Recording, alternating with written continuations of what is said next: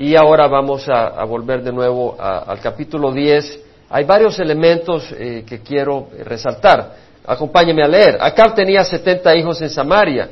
Y Jehú escribió cartas y las envió a Samaria a los príncipes de Jezreel, es decir, a los encargados del palacio de Jezreel. Habían dos palacios, uno en Samaria y estaba el palacio de Jezreel que también usaban los reyes de Israel a los ancianos y a los ayos de los hijos de Acab, diciendo, ahora cuando esta carta llegue a vosotros, como los hijos de vuestro Señor están con vosotros, así como también los carros y los caballos y una ciudad fortificada y las armas, escoged al mejor y más capaz de entre los hijos de vuestro Señor, y ponedlo en el trono de su Padre, y luchad por la casa de vuestro Señor.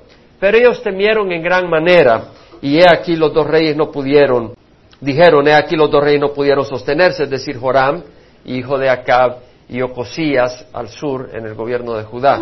No pudieron sostenerse delante de él porque ah, eh, Jehú los mató. ¿Cómo pues podremos sostenernos nosotros?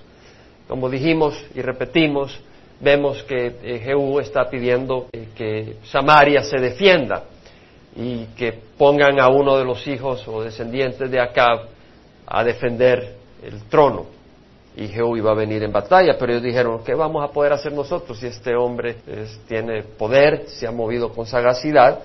Entonces dice, no.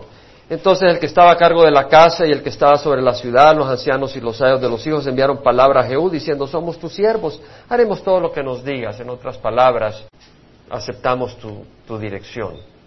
En otras palabras, se sometieron a él como rey de todo Israel. A nadie proclamaremos rey a lo que te parezca bien. Entonces por segunda vez le escribió una carta diciendo, si estáis de mi padre y escucháis mi voz, de mi parte y, escucháis mi voz, tomad la cabeza de los hombres de los hijos de vuestro Señor y venid a mí, a Jerreel, mañana a esta hora. Es decir, decapiten a los hijos de Acab, a los descendientes. Y los hijos del rey, setenta personas estaban con los principales de la ciudad que los criaban. Por supuesto que no consultaron con ellos. Y sucedió que cuando la carta llegó a ellos, tomaron a los hijos del rey, los mataron setenta personas y pusieron sus cabezas en canastas, se las enviaron a Jezreel, a donde estaba Jehú, porque Jehú había, mandado, había ido a matar a Jezabel y a Joram en Jezreel. Eh, pusieron las, las, cabezas en la puerta de la ciudad y por la mañana él salió y estando en pie dijo a todo el pueblo, vosotros sois inocentes y aquí yo conspiré contra mi Señor, es decir, contra Joram, y lo maté, pero ¿quién mató a todos estos? Es decir, no solo yo he actuado. Y luego dice, es que es la, palabra de Dios que se está cumpliendo. ¿Sabe entonces que no caerá a tierra ninguna de las palabras de Jehová, la cual Jehová habló acerca de la casa de Acab? Jehová ha hecho lo que habló por medio de su siervo Elías, que había dicho, tú has, has tomado territorio, o sea, la, la viña de Nabot, has cometido asesinato, no quedará vivo de tu casa ningún varón ni esclavo ni libre, los barreré como se barre el estiércol, el que muere en la ciudad se lo comerán las aves del campo, perdón, los que mueren en el campo se lo comerán las aves del cielo, los que mueran en la ciudad se lo comerán los perros. Esa maldición que también había dado Dios contra Jeroboam y contra Basa, que también se cumplió. Entonces acá se está cumpliendo la profecía. Jehú mató a todos los que quedaban. Bueno, vemos que matan a los hijos y descendientes de Acab en Samaria, pero Jehú está en Jezreel y entonces una vez eh, Samaria se declara a favor de él, él viene y limpia en Jezreel toda descendencia de Acab. Y dice, Jehová mató a los que quedaban de la casa de Acab en Jezreel y a todos sus grandes, a sus amigos íntimos y a sus sacerdotes, hasta que no le dejó ningún sobreviviente. Del versículo 12 al 14 leemos que también en su encuentro, después de hacer esa limpieza en Jezreel, él se va a Samaria. Y en el camino a Samaria, eh, se encuentra con, eh, podemos leer acá, con los parientes de Ocosías, rey de Judá, y dijo, ¿quiénes sois vosotros? Y ellos respondieron, somos, somos parientes de Ocosías, hemos descendido para saludar a los hijos del rey, a los hijos de la reina madre. Entonces viene Jehú y mata a los parientes, 42 eh, parientes de Ocosías. ¿Por qué? Ocosías era nieto de Jezabel. Pero los parientes de Ocosías no estaban relacionados realmente con Jezabel, porque los parientes de Ocosías en Judá estaban relacionados por la línea de Acab, no por la línea de Jezabel. Entonces esta, esta matanza que hace Jehú realmente no está limpiando la casa de Acab, sino que él está extendiendo la ira de Dios más allá de lo que Dios le estaba indicando. Bueno, cuando partió de allí encontró a Jonadab, hijo de Recab, que venía a su encuentro, lo saludó y le dijo, eres recto en corazón como mi, corazón es con el tuyo. Y Jonadab respondió, lo es. Jehú dijo, si lo es, dame la mano, y le dio su mano y le hizo subir al carro. Entonces levanta a Jonadab de los, de los recabitas y lo lleva para mostrar, le dice, ven conmigo y verás mi celo por Jehová, y lo hizo ir con él en su carro. Él va a Samaria, ¿con qué propósito? Para limpiar la casa de Samaria. Cuando llegó a Samaria mató a todos los que quedaban de acá en Samaria hasta que los destruyó conforme a la palabra que Jehová había hablado a Elías. Acabó con toda la descendencia de acá en Samaria y ahora viene y va a acabar con toda la idolatría a Baal. Eso es lo que va a hacer. Dice, llamada ahora, en versículo 18, Jehú reunió a todo el pueblo y les dijo, Acab sirvió a Baal un poco, Jehú lo servirá mucho. Bueno, no está diciendo la verdad, lo que está diciendo es, voy a servir a Baal, voy a hacer un gran sacrificio, pero ustedes son, ustedes son la ofrenda. No les dijo eso, por supuesto. Llamad ahora a todos los profetas de Baal, a todos sus adoradores y a todos sus sacerdotes, que no falte ninguno, porque tengo un gran sacrificio para Baal, todo el que falte no vivirá. Pero Jehú lo hizo con astucia para poder destruir a los adoradores de Baal. Jehú dijo, santificado una asamblea solemne para Baal y os la convocaron. Entonces Jehú envió aviso por todo Israel y vinieron todos los adoradores de Baal y no quedó ninguno que no viniera. Cuando entraron en la casa de Baal, la casa de Baal se llenó de un extremo al otro. ¿Quién construyó la casa de Baal? Acab, sí, por, obviamente por influencia de Jezabel. Y dijo el que estaba encargado del vestuario, saca vestiduras para todos los adoradores de Baal, y él le sacó vestiduras, y entró Jehú en la casa de Baal con Jonadab, hijo de Recab, y dijo a los adoradores de Baal, buscad y ved que no hay aquí con vosotros ninguno de los siervos de Jehová, sino solo los adoradores de Baal. Por supuesto, muchos dijeron, bueno, el Dios popular ahora es Baal.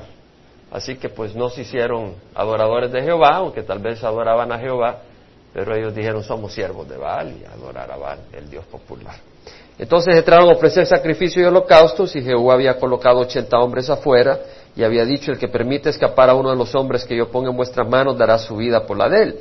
Tan pronto como acabó de ofrecer el holocausto, Jehú dijo a la guardia, a los oficiales reales, entrad, matadlos, que ninguno salga, y los mataron a filo de espada, y la guardia y los oficiales reales los echaron fuera, es decir, masacraron a miles probablemente.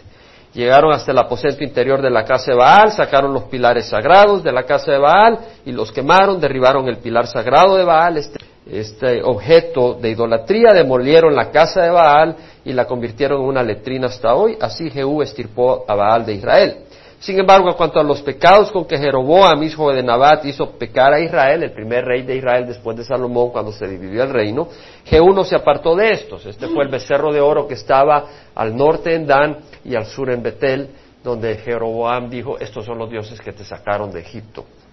Esa idolatría continuó, él no se apartó de eso, y Jehová dijo a Jehú, porque has hecho bien al hacerlo recto ante mis ojos, es decir, acabar con la casa de Baal, y has hecho a la casa de, Acab, perdón, y has hecho de la casa de Acab conforme a todo lo que está en mi corazón, tus hijos hasta la cuarta generación se sentarán en el trono de Israel. Todo esto lo leímos la semana pasada, pero lo que pasa es que quiero hablar y quiero que sea en contexto. Quiero que entendamos de, de dónde estamos hablando estas cosas. Jehú no se cuidó de andar en la ley de Jehová, Dios de Israel, con todo su corazón. ¿Por qué? Porque le ofreció eh, sacrificios a los dioses de becerros de oro que había establecido Jeroboam al norte y al sur. Ni se apartó de los pecados con que Jeroboam hizo pecar a Israel. En aquellos días Jehová comenzó a cortar partes de Israel y Hazael los derrotó por todo el territorio de Israel, desde Jordán hasta el oriente, toda la tierra de Galad, de Gad, de Rubén, de Manasés, desde Aroer, que está arriba de, Moab, que está junto al valle de Arnón, hasta Galad y Basán. Es decir, este rey uh, Hazael, eh, Dios lo usó para empezar a quitar todo el reino de Israel al, este del río Jordán. Es decir, la parte sur que está arriba de Moab, que es la tribu de Rubén, luego la tribu de Gad y luego la tribu de Manasés que está al norte. Eh, pasando geográficamente el, área de, Galaad, que es una, zona muy hermosa, y más al norte de Basán, que es una zona muy próspera para ganado, etcétera. Todo eso el Señor se los quitó a Israel, debido a la idolatría de este rey Jehú. Si bien fue fue un instrumento de Dios para traer juicio, pero él eh, eh, ya no adoró a Baal, pero mantuvo idolatría hacia los becerros de oro. Y eh, pues el tiempo que Jehú reinó sobre Israel en Samaria fue de 28 años. Hay varios elementos que necesitamos cubrir acá, hermanos. Que el Señor nos guíe. Uno de ellos es Segunda de Reyes 10:30, donde vemos que Jehú oye esa palabra de Jehová que le dice, has hecho bien al hacerlo recto ante mis ojos. ¡Wow! Fue una gran masacre. Fue una masacre terrible. Es decir, este hombre decapita a los hijos de, de Acab, a los descendientes. Eh, a Jezabel, bueno, cuando Joram, hijo de, de Acab, está herido y sale a su encuentro, él viene, agarra el arco y lo intensa tan fuerte como puede y el hombre está herido, Joram está herido, y lo atraviesa por la espalda y se desploma y luego lo avienta, lo avientan en, el, campo de Jezreel. Una masacre terrible y a Jezabel le pide que la avienten de la, de la ventana hacia abajo. Y aventaron a Jezabel y no solo eso, sino que con el carro pasa encima y la atropella y la aplasta. Es decir, vemos la sangría de Pero Dios dice, has hecho bien al hacerlo recto ante mis ojos y has hecho a la casa de acá conforme a todo lo que estaba en mi corazón. Y eso son palabras duras. Pero lo que pasa es que el punto que quiero hacer es que Dios odia de corazón el pecado.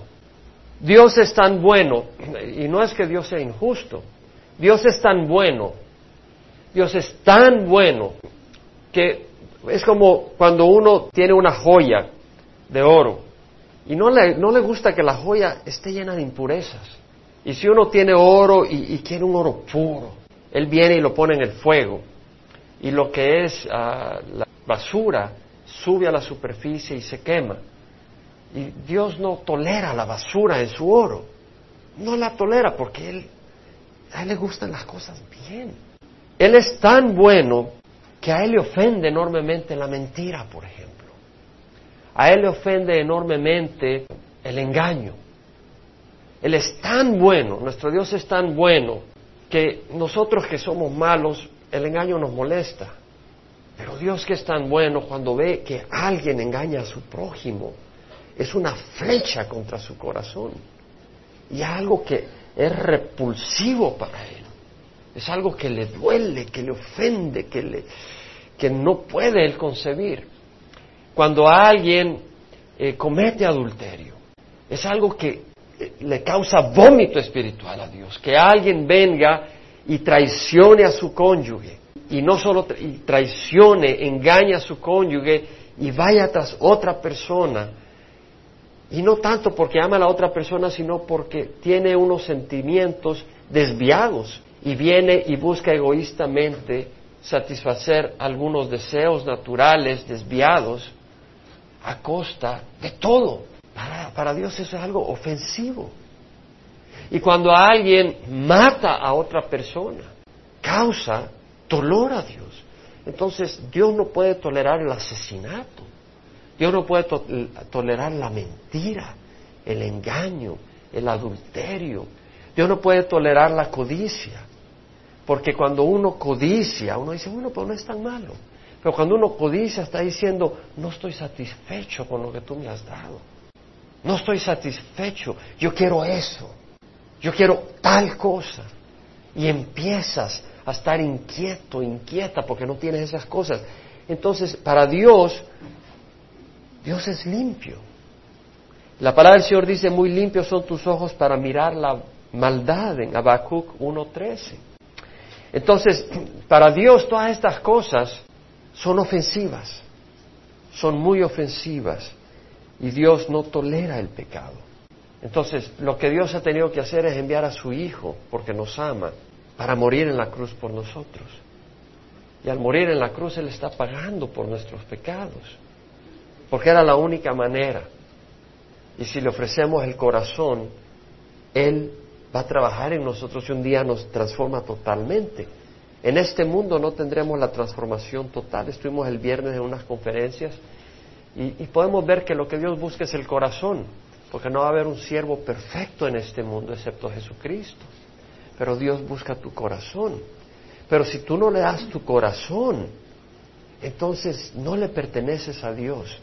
Y si no le perteneces a Dios, la ira de Dios, que odia el pecado, te va a incluir a ti en el paquete. Y el odio de Dios contra el pecado te va a apartar a ti de Dios. ¿Por qué? Porque el pecado te va a separar de Dios. porque Dios odia el pecado.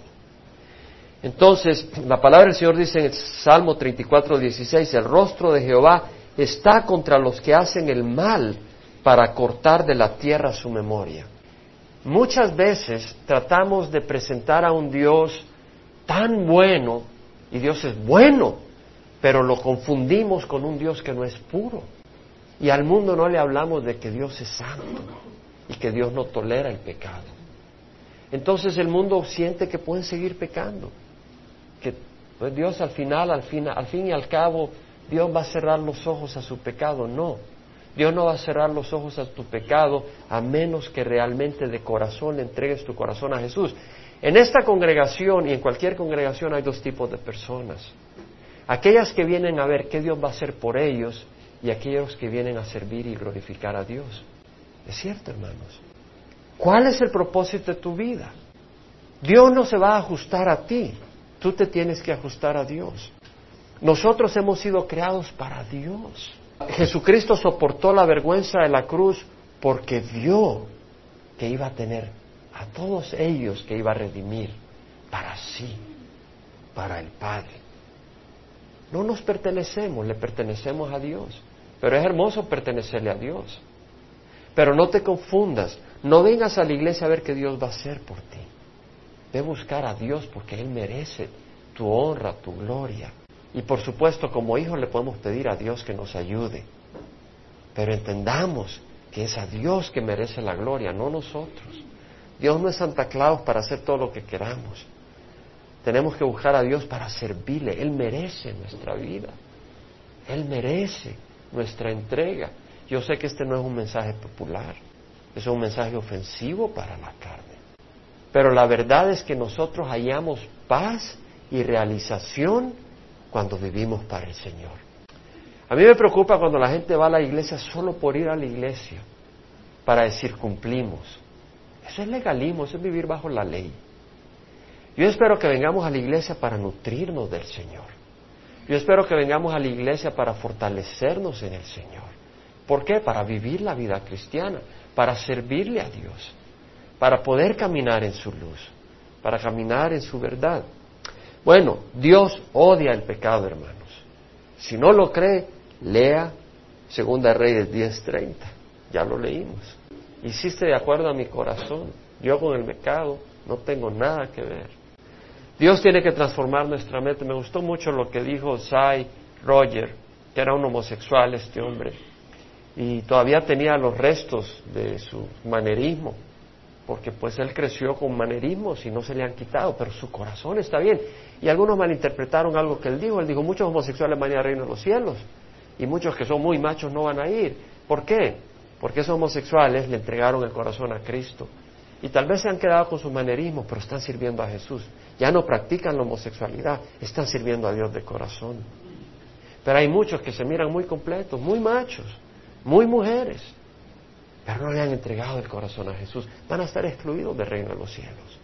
Y el manerismo, hablaba con un hermano, me dice, híjole, todavía siento un poco ese manerismo. Le digo, ¿sabes qué pasa? O tal vez no lo dije, pero ahora lo digo. Realmente a veces vemos a la gente por afuera y vemos sus defectos, vemos sus luchas, vemos sus problemas, pero no nos damos cuenta del corazón. Y tal vez nosotros no tenemos esas luchas que pueda tener esa persona. Y creemos que estamos mejor. Pero si Él le rindió el corazón a Dios, aunque esté en esas luchas, pero su corazón está en las manos de Jesús, Él es un siervo del Dios viviente. Y tal vez no tenemos esos manerismos, pero nuestro corazón está dividido. Es ofensivo a Dios, hermanos. Es ofensivo a Dios. Yo creo que Dios podía haber sanado a Sai de su manerismo, pero no lo hizo, para hacernos entender que lo que está Dios mirando es el corazón, no lo externo. Muchas veces nuestra parte externa desanima a otras personas y muchas veces nosotros juzgamos a otros por su apariencia externa y no nos fijamos en el corazón. Tenemos que fijarnos en el corazón, hermanos, y tenemos que cuidar nuestro corazón. Segundo punto, y vamos a tomar un poco de tiempo porque esta historia la quiero terminar hoy, hermanos. Tengan paciencia. Jehú juzgó un pecado pero abrazó otro. ¿Se dio cuenta con qué ánimo fue a acabar con la casa de Acab? Pero de ahí él adoró a los becerros de oro. ¿Sabe lo que me muestra a mí? este Jehú dice, ven conmigo, le dijo a Jonadab, ven conmigo y verás mi celo por Jehová. Ve que entregado estoy yo a Dios. Y sí acabó con la casa de Acab. Pero él después fue un idólatra. ¿Sabe lo que me muestra a mí? Que Jehová no era señor de Jehú. ¿Cierto? Nadie puede servir a dos señores. Y sin embargo hubo un gran celo para acabar con la casa de Acab. ¿Sabe por qué? Porque al acabar con la casa de Acab, eso era muy bonito ese ministerio. ¿Sabe por qué era bonito ese ministerio? Porque al barrer con la casa del rey, ¿quién iba a ser rey? Jehú. Claro, Señor. Adelante, vamos a barrer con todos ellos. Cuento con tu apoyo. Y barrió con Jezabel. Y barrió con la casa de Acab, porque ese ministerio le trajo ventajas a él. Pero su corazón no estaba entregado a Jehová. Tengamos cuidado cuando usamos el ministerio como algo para ventaja para nosotros, porque Dios no es nuestro Señor entonces. Jehú fue motivado por el trono, el poder, el éxito militar, el egotismo. Pero no nos engañemos, nadie puede servir a dos señores, porque aborrecerá uno y amará al otro, se apegará a uno y despreciará al otro. No podemos servir a dos señores. Y hay muchas personas en el ministerio y tenemos que cuidarnos todos nosotros de no tomar ventaja del ministerio que cuando estamos sirviendo en el ministerio no es para que digan, caramba, ¿viste al hermano? ¿Viste a la hermana cómo predica? ¿O viste qué bonito canta? ¿O viste qué bonito toca? ¿O viste cómo llega temprano para servir? Ya te llevaste tu, tu gloria, una idea que, la, que... ¿Sabe qué, hermanos? No me interesa lo que pienses tú de mí, aunque me afecta. Pero yo le pido a Dios que no me afecte, porque yo debo de servir a un Dios. Tú no sabes mi vida. Tú puedes juzgarme a mí por las apariencias, pero yo busco al Señor Jesucristo. Y es a Él a quien tengo que serle fiel. Y tal vez tú me malinterpretarás por distintas razones. Yo no debo de dejar que tu mala interpretación cambie mi ministerio. Porque mi ministerio tiene que venir de Jesucristo. Y lo mismo para tu vida. Que no nos importe lo que piensen las personas. Que nos importe lo que piense Jesucristo. Y debemos tener cuidado de no buscar servir en el ministerio por ventajas que tengamos. Ahora lo vemos en las iglesias. Van a la iglesia y están buscando que vayas por el dinero o por el tamaño. Y la verdad es que a mí me gustaría que esta iglesia fuera enorme. Pues sería bonito ver mucha gente. Pero hay que tener cuidado. Lo importante es el corazón, las vidas transformadas. Claro queremos que muchos vengan al Señor, pero hay, hay una línea donde uno puede equivocarse y luego de estar sirviéndole al Señor está sirviendo para su ministerio. Debemos de buscar no levantar un ministerio, sino glorificar a Jesucristo. Amén, hermanos. Entonces eh, Jehú se engañó a sí mismo. Tercero, ¿qué hizo Jehú para matar a los profetas de Baal? Véngase a un gran sacrificio. Todos los adoradores de Baal. Y ahí fueron felices. Y aquellos que adoraban a Jehová dije, no, mejor vamos a decir que somos de Baal porque si no nos matan. Y él le dijo, los que se queden afuera, que son adoradores de Baal, lo vamos a matar porque tenemos una celebración santa. Pero no les dijo que también los que iban a llegar se los iba a volar. Y llegaron todos los adoradores de Baal y los mató. Sí, hizo bien, los mató. Dios había dado esa orden. Porque en Deuteronomio tiene que la orden de Dios de matar a todos los idólatras. Pero él usó la mentira. Y yo creo, hermanos, que los cristianos tenemos que entender que el fin no justifica los medios. Fue Maquiavelo quien dijo eso. Que para llegar a algo, puedes, no importa lo que uses, pero cómo hacemos las cosas son importantes para el Señor. El Salmo 18:30 dice, en cuanto a Dios su camino es perfecto. Él no tenía por qué mentir. Él podía haber dicho tranquilamente, Vénganse todos los adoradores de Baal, el rey los ordena que vengan, punto. Y una vez llegado los hubiera matado. No es engaño, es una convocación. Pero no tenía por qué mentir. ¿Y quién de nosotros no ha mentido? Yo no estoy acá diciendo yo no he mentido, pero estoy hablando la palabra del Señor y yo busco no mentir, porque sé que no le agrada a Dios. Cuando mentimos es porque nos da pena. Entonces buscamos honrar más nuestra gloria que la de Dios o al hermano o a la persona que a Dios. O porque no confiamos que Dios va a tomar cuenta de nuestra necesidad y de nuestra situación, aunque digamos la verdad. Y más aún si decimos la verdad. Entonces yo creo que el cristiano debe caminar en la verdad. El Salmo 119.1 dice, cuán bienaventurados son los del camino perfecto, los que andan en la ley de Jehová. Ese es el camino de la luz y de la verdad. En Juan 14.6 Jesús dice, yo soy el camino, la verdad y la vida. Jesús es el camino. ¿Qué más? La verdad. Si nosotros estamos con Jesús, no debemos de mentir, hermanos. Amén. El cuarto punto, Jehú fue un hombre de estrategia. ¿Cierto? Una gran estrategia para matar a todos estos adoradores de Baal. Pero jamás lo vemos que dijo, Dios mío, ayúdame a hacer la obra que me has puesto en, mis manos a hacer. Jamás lo, jamás vemos en ningún momento. Y Warren Worsby lo pone en palabras muy buenas. Lo traduje, dice, Jehú era un hombre militar cuya vida estaba tan dedicada a estrategia y conquista que, contrario a David, no podía incluir la fe y la gloria a Dios en sus batallas. No vemos que hace las cosas por el bien de Israel. Jehú aparentemente se gozaba en ganarle en astucia a sus enemigos, pero nunca leemos que buscó a Jehová en ninguna de sus tareas. Cuidémonos cuando hacemos las cosas. Y si tenemos un ministerio que hacer, que no sea nuestra estrategia, que sea el Señor. Busquemos del Señor para hacer lo que tenemos que hacer. Ese ministerio puede ser en nuestro propio hogar, puede ser en nuestra propia congregación, puede ser dentro de la iglesia o fuera de la iglesia. Lo que Dios nos llame a hacer, pidémosle al Señor ayuda para hacerlo. El Salmo 27, 8 dice, algunos confían en carros, otros en caballos, mas nosotros en el nombre de Jehová confiaremos. Ellos se doblegaron y cayeron, mas nosotros nos hemos levantado y nos mantenemos en pie. Salmo 115, 1 dice, no a nosotros, Señor, no a nosotros, sino a tu nombre da gloria por tu misericordia, por tu verdad. Yo recuerdo en una ocasión eh, cuando yo trabajaba para Baxter Edwards, muchas veces hacía, tenía que hacer reportes profesionales, técnicos, de proyectos. Y en la, sección de agradecimiento yo le daba gracias a Dios, a Jesucristo. la gente pensaba que yo estaba un poco fanático. Nunca se me olvida en una ocasión que me pidieron hacer un, un producto, era una, eh, una tubería, un, tubería, un catéter para el corazón, un septalumen, algo sumamente complicado. Y habían puesto a dos personas, las especialistas en ese tiempo eh, de diseño de catéteres. Y la primera persona no pudo hacer, era algo que jamás se había hecho ahí. Y la segunda persona tampoco pudieron. Luego me, dieron el paquete a mí. Yo no era ingeniero mecánico, soy ingeniero químico de profesión. Pero no se me olvida que yo le, dije, Señor, contigo vamos a sacar esto adelante. Lo único que puedo decirle es que estas eran cosas que se toman tiempo, el proyecto era grande, era muy importante para la compañía, me dieron tres, cuatro meses para hacerlo, que es un tiempo ridículo, uno necesita mucho más tiempo.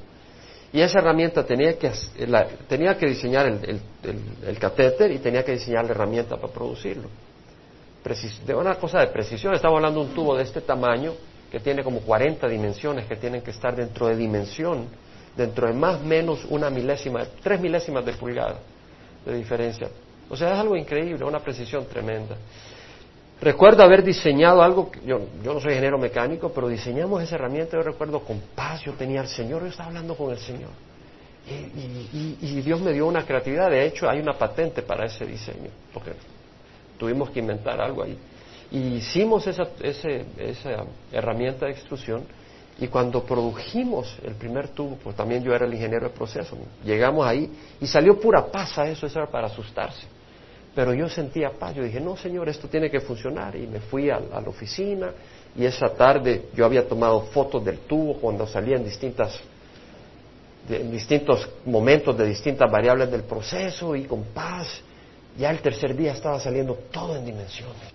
Fue algo increíble, hermanos, algo increíble. Y en el dibujo, el dibujo de la herramienta, eran páginas de dibujo de ingeniería, puse el Salmo, Salmo 115.1 porque yo sabía que Dios eh, había sido, pero me hicieron quitarlo, me hicieron quitarlo, definitivamente. Me hicieron quitarlo porque pues eh, para ellos no es relevante, no tiene nada que ver con el trabajo. Pero yo podía reconocer que era la mano del Señor la que me sacaba adelante. Y pues yo les animo, hermanos, que en lo que ustedes hagan, ustedes busquen al Señor y no descansen en sus propias habilidades sino en el Señor. Porque sin el Señor nadie puede respirar. Y le doy gracias a Dios porque realmente sí me bendijo en mi carrera. pero yo sabía que era Él. Dice en 2 Corintios 10, 17, el que se gloríe, que se gloríe en el Señor. Gloriémonos en el Señor. Quiero concentrarme en la parte principal del mensaje de hoy, probablemente ahora, que son en los primeros versículos, cuando es importante poner parte de, experiencia personal, como le he compartido hace unos minutos. La fe es para vivirla, hermanos. No es para algo que no funciona, funciona. Y podemos verlo. Yo puedo contar historia tras historia cuando yo trabajaba en Baxter. Historia tras historia. De situaciones que eran imposibles, realmente imposibles. Yo no sé por qué me las ponían a mí. Me las ponían. Y yo no me afligía. Yo sabía que Dios estaba conmigo, porque yo jamás fui a ese lugar por mí mismo. Yo sabía. Yo sabía que Dios estaba conmigo. Y me ponían situaciones imposibles. Y, y realmente, cuando veían el éxito, lo aplaudían, pero ellos no se dan cuenta que era sobrenatural. Yo sabía que era sobrenatural. Yo sabía que solo la mano de Dios me daba eso.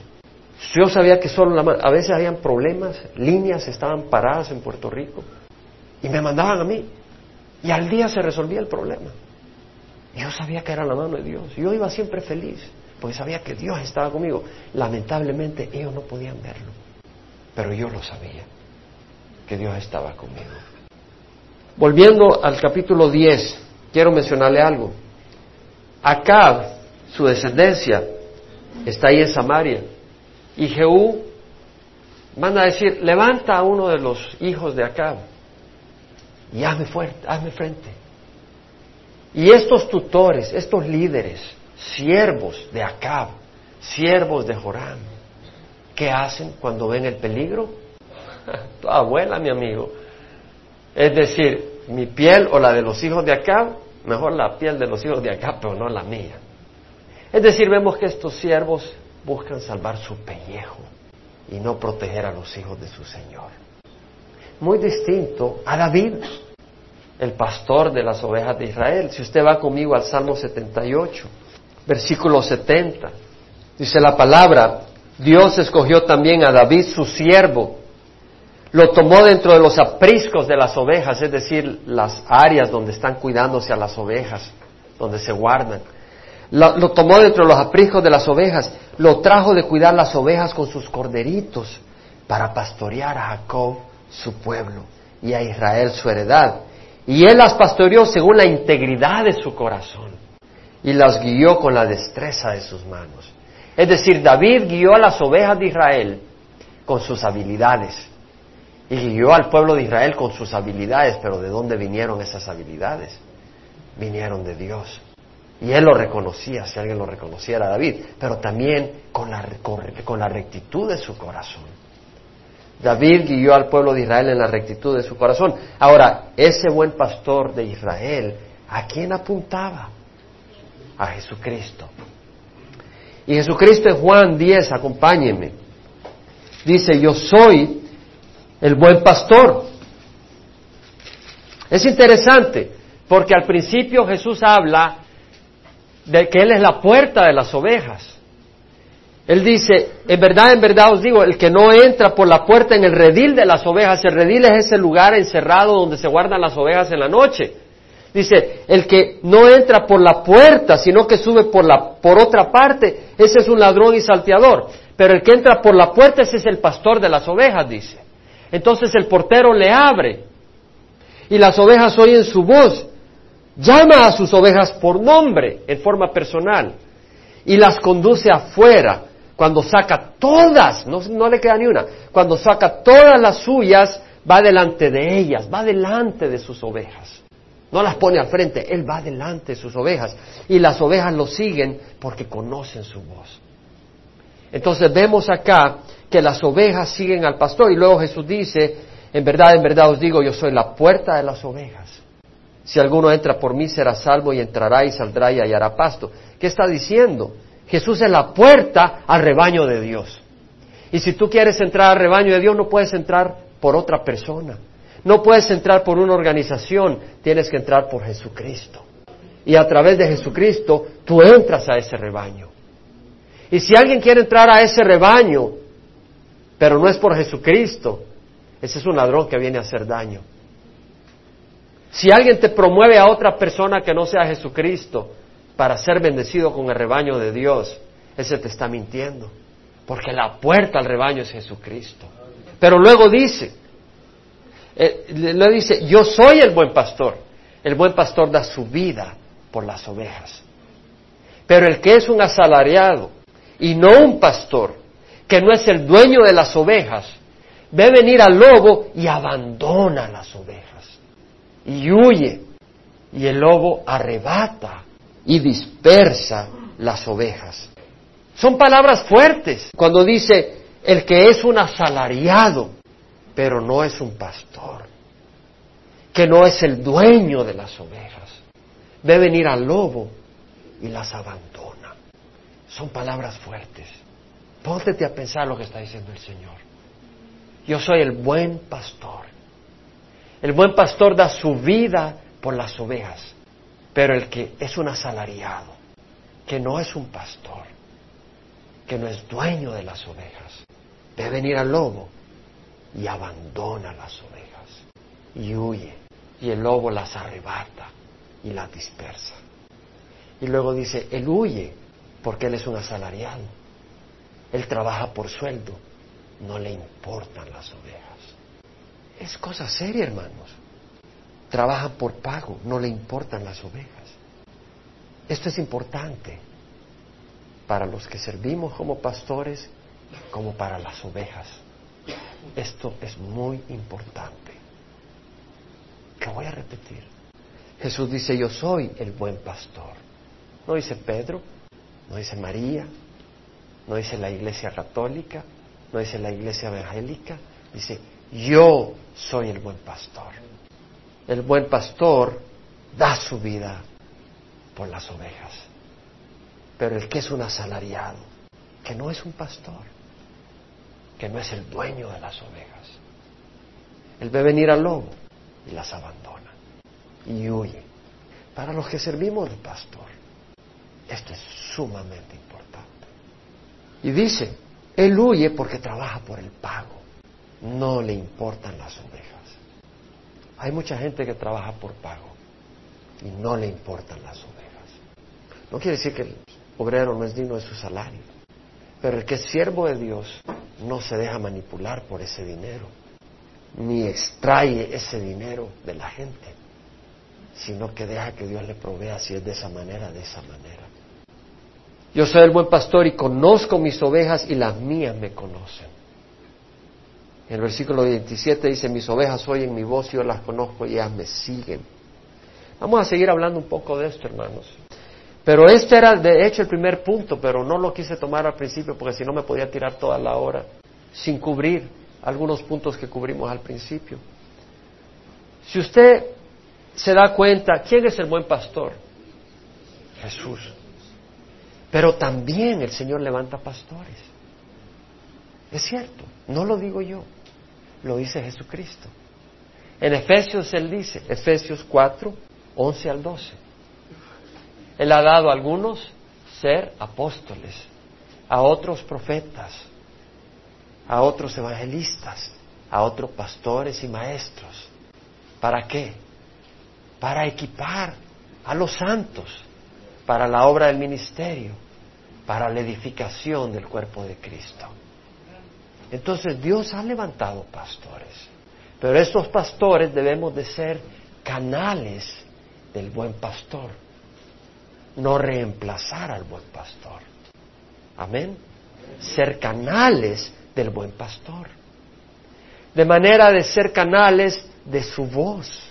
Tenemos un programa radial en El Salvador. Yo espero que el equipo que toca los CDs solo sean canales del mensaje que yo envío y que no le metan más palabras ni que distorsionen el mensaje. Yo espero con la gracia de Dios ser canal del mensaje del Señor, el buen pastor, para ustedes. No más, no menos. En Ezequiel 34, vamos rápido hermanos, leemos un juicio de Dios contra los pastores de Israel. Versículo 2 dice, ay de los pastores de Israel que se apacientan a sí mismos, ¿no deben los pastores apacentar el rebaño? Coméis la grosura, os habéis vestidos con la lana. ¿De quién? De las ovejas.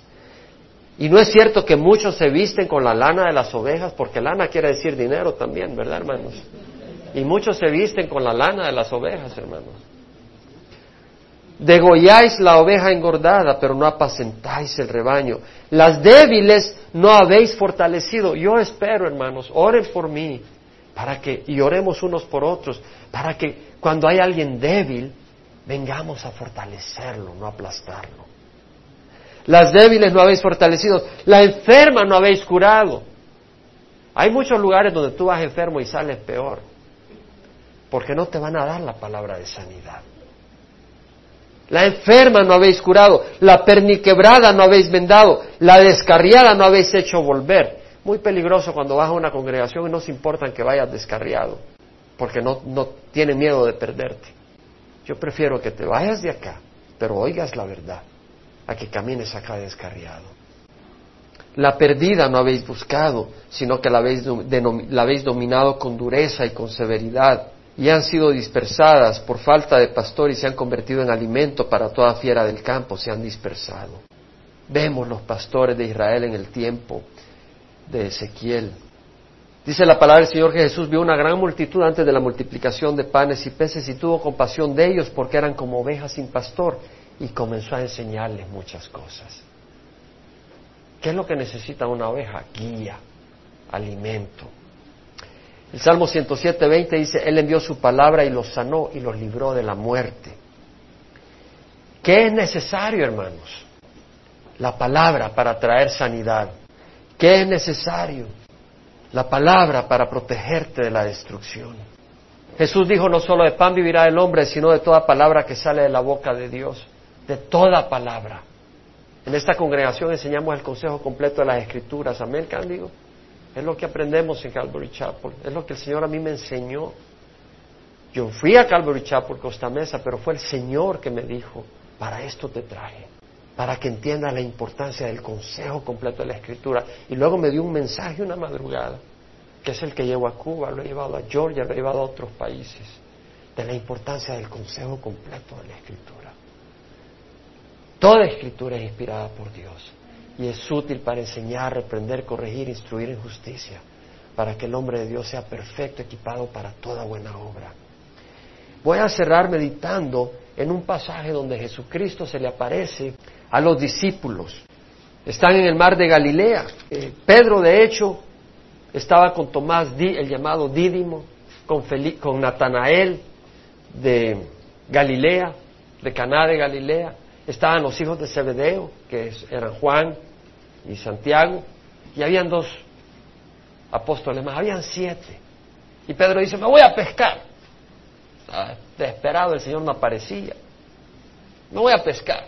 Dice, vamos contigo, Pedro. Y pescaron toda la noche y no agarraron ni pillo, solo un catarro probablemente. Y se les aparece Jesús en la madrugada.